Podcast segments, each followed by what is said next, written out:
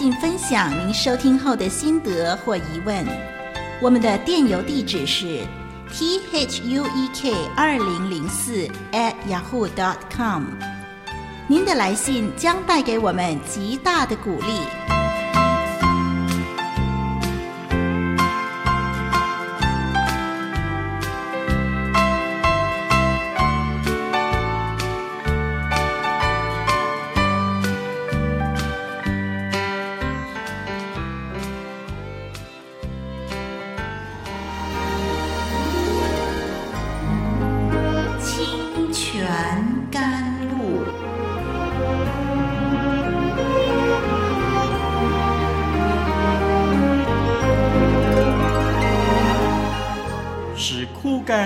水之地得到滋润，叫郁闷无助之心得着安慰，令软弱疲乏之灵得以更新。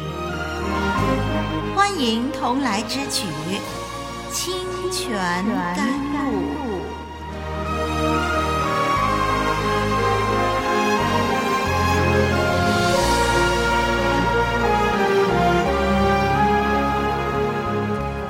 网络上的朋友，主内的弟兄姐妹，在研读圣经的时候，丽文很高兴可以跟你一同思考神的话语。让我们继续来查考《创世纪》这卷书。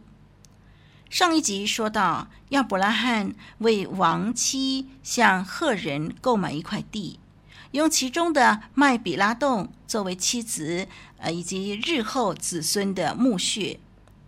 其中，我们看见在交易过程当中所涉及到的这些的当时社会的交易规矩，亚伯拉罕完成了一笔法定交易。现在，让我们来分析其中的经文吧。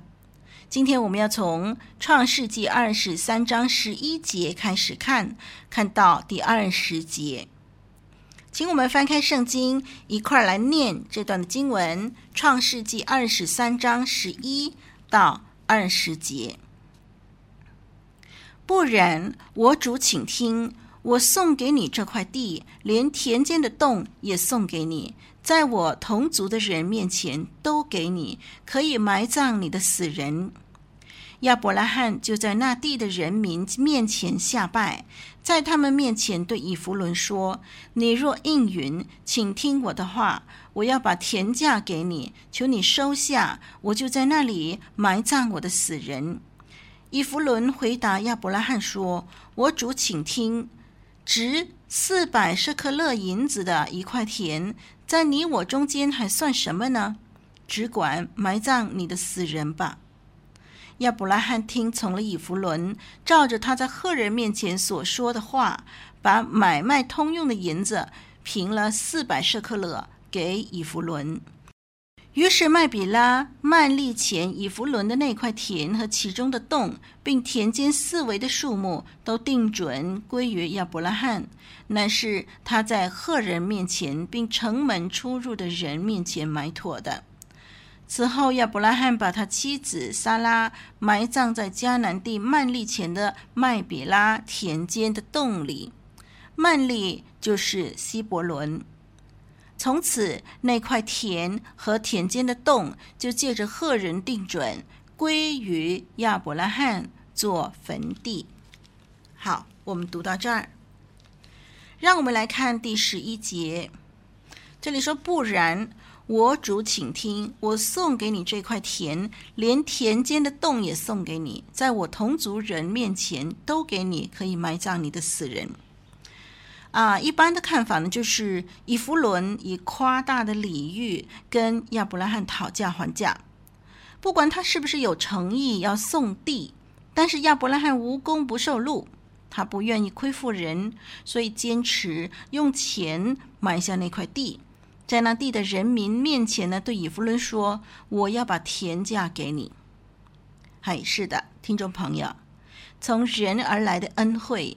有些可以领受，有些是不宜领受的。原因是，首先，也许给我们恩惠的人是一个还没认识神的人，他施恩于我们的时候，会居功于自己。我们受了他的恩惠，没有办法荣耀神的名字。第二呢，也许对方施恩于我们以后，他因此而受到亏损。我们不能够让别人方便了我们自己，而造成别人的不方便或吃亏。第三，所谓取人钱财手短，我们贪图眼前一点小便宜，说不定因为这次的人情，我们从此受制于人，得不偿失。因此，求主教导我们，晓得如何分辨何者该取，何者该舍。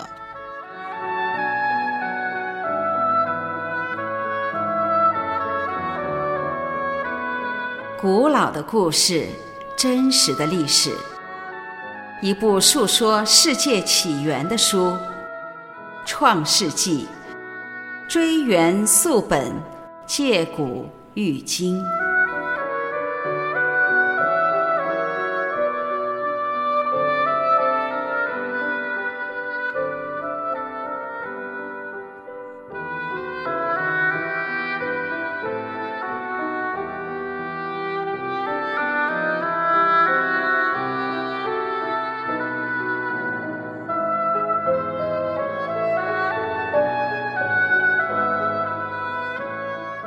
我们看第十四、十五节，这里记载说，以弗伦回答亚伯拉罕说：“我主，请听，值四百舍客勒银子的一块田，在你我中间还算什么呢？只管埋葬你的死人吧。”哇，听众朋友啊，你听听啊，刚刚还说要把田送给亚伯拉罕，当亚伯拉罕坚持要用钱买下的时候，以弗伦就狮子大开口，开价。四百舍克勒，到底这是多少钱呢？一舍克勒就是一 shekel，是差不多相当于是十一点五克。四百舍克勒呢，就是四公斤六百克。记得在两千多年前主耶稣的时代呢，一般普通的工人一年的工资呢是三十两银子。三十两银子呢，就相当于是一千两百克。那么四百舍克勒如果相当于四公斤六百克的话，就等于是主耶稣时代的四年的工资。我们从很有限的资料来看呢，大概只能够算到这里了。那么请问了，在四五千年前呢，亚伯拉罕的时代，一个工人一年的工资又是多少呢？我们没有办法计算，但是大概我相信四五千年前的工资不会比耶稣时代更高吧。我们姑且就以耶稣时代的工资水平来看的话，那么四年的工资要买一块田，那也不是普通的贵了。这真是一个荒唐的高价。耶利米书三十二章九节那里呢记载。耶利米先知，他买了一块地，价值十七舍克勒。亚伯拉罕买一块田，要四百舍克勒。虽然我没有办法知道亚伯拉罕买的田啊面积有多少，但是单看整个希伯伦的大小，再从希伯伦里边再取其中一块田，哈，价值。肯定不用四百舍客勒。在此，我们看见以弗伦呢，他趁着亚伯拉罕在悲伤哀痛之际呢，既然知道他急着想要很快的找到地方安葬爱妻，就以退为进，先假意要送他。看准了亚伯拉罕平日为人的忠实正直，就在亚伯拉罕开口说要买的时候，漫天开价。更可恶的是。以弗伦还说了一句令人非常无法认同的话，他说：“值四百舍克勒银子的一块田，在你我中间还算什么呢？”真是岂有此理啊！如果彼此之间有很好的交情，为什么还趁人之危，趁机赚取死人财呢？人心奸诈到极点。我们在这里了解一下当时的背景。当年没有防腐剂，除了埃及有先进的技术，一般在炎热的中东呢，尸体是会急速腐化的。所以人死了当天就要埋葬，以免尸毒传染。所以亚伯拉罕给予埋葬撒拉是有原因的，他只为着埋葬的事，所以实在没有必要呢买下整块田，因为迦南地迟早是他的，他更不需要缴税。但是在应许实现以前呢，他耐心等候，按当时社会规矩而行。请问，亚伯拉罕吃亏了吗？信主的人常常觉得自己如果忠厚老实就要吃亏。不，跟随主的人不占人便宜。当别人占我们便宜的时候，我们不是傻傻的被欺负，我们应该灵巧应付。但是如果最后还是吃亏了，天上在记账呢。日后啊，这些占便宜的人都得到惩罚。我们所受的亏损，神要加倍还给我们。我们如果信得过这位因为救我们而赐下耶稣基督的天父，那么我们也应该相信他不会叫我们白白受冤。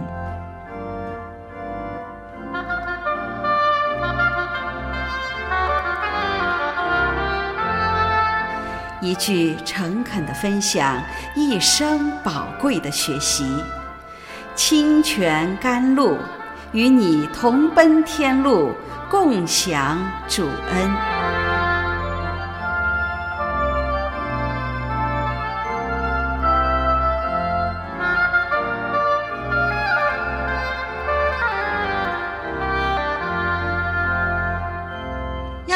没有讨价还价。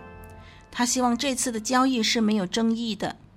一方面呢，利文就想啊，丧妻之痛远远大过钱财上交易的赚与亏，令他无心为了身外之物而争闹。同时，他当年如何对罗德的礼让精神呢，依然延续至今。他知道神会替他伸冤。另外一方面，四百舍克勒他付得起，于是呢，他二话不说，只希望早些完成手续，让爱妻入土为安。他听从了以弗伦，照着他在赫人面前所说的话，把买卖通用的银子平了四百舍克勒给以弗伦。这段经文说到买卖通用的银子，买卖通用的银子在当时的重量。是标准不定的，因此导致欺诈行为。不像后来呢，在大卫王的时代，皇家所用的王的瓶来称重量，皇家所用的舍克勒呢，就比圣所一般使用的舍克勒还要重一些。那是可以参考《撒母耳记下》十四章二十六节的。接着，在第十七节、第十八节说：“于是麦比拉曼利前以弗伦的那块田和其中的洞，并田间四围的树木，都定准归于亚伯拉罕，那是他在赫人面前，并城门出入的人面前买妥的。”我们看见这里详细的记载了亚伯拉罕买下的内容，不单是那块田，其中的洞、树木等等这些细节都标明清楚。在这个交易办成之后，这一切都归属亚伯拉罕名下，在有负责人的见证下完成，一切按照法律程序。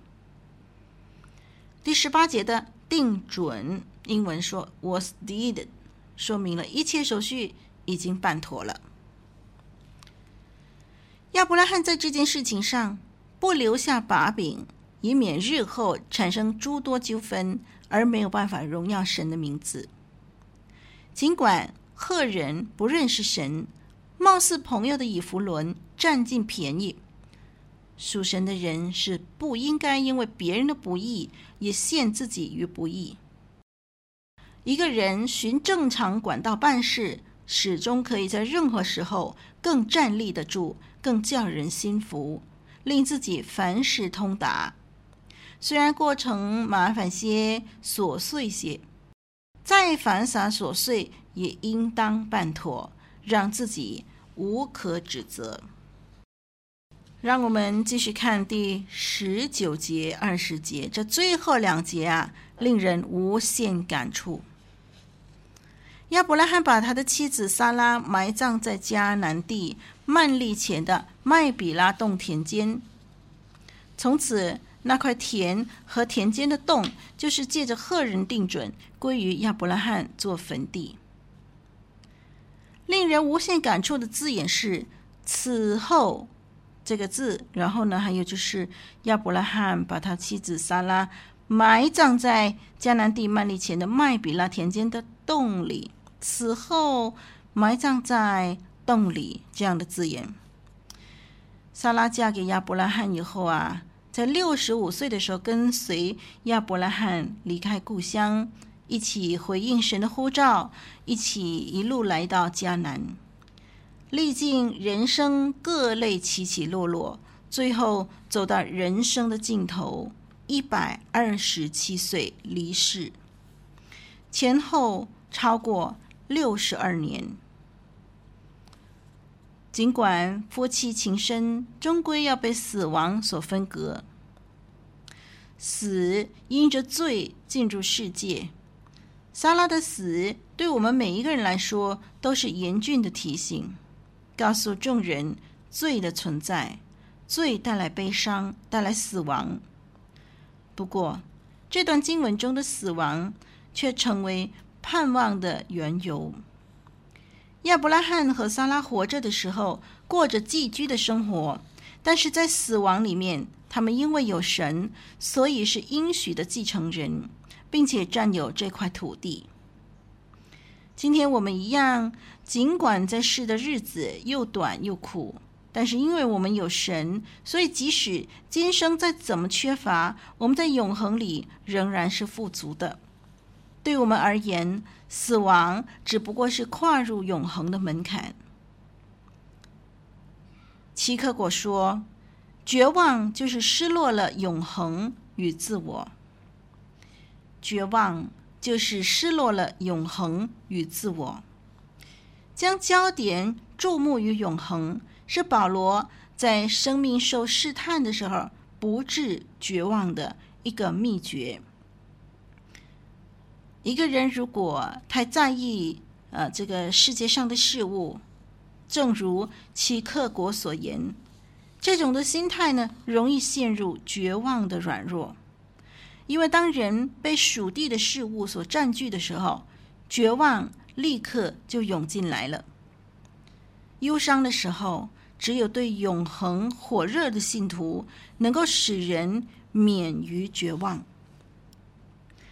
当耶稣基督和撒都该人谈到复活的时候，他提到神是亚伯拉罕、以撒、雅各的神，不是死人的神，而是活人的神。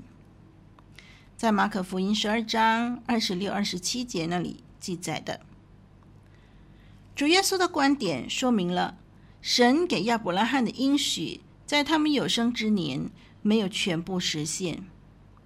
神的应许延伸到将来的生命，等待复活来加以实现。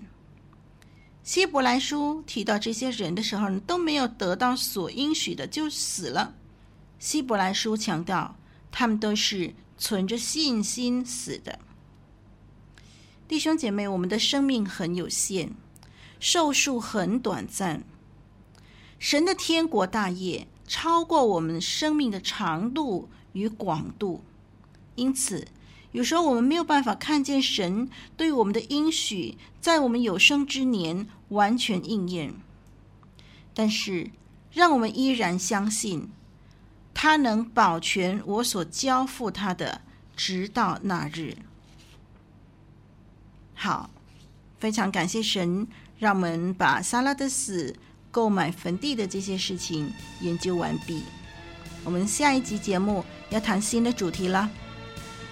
我是您的属灵伙伴丽文，上帝祝福你，再会。以上播出的节目是由活水之声录音室所提供的。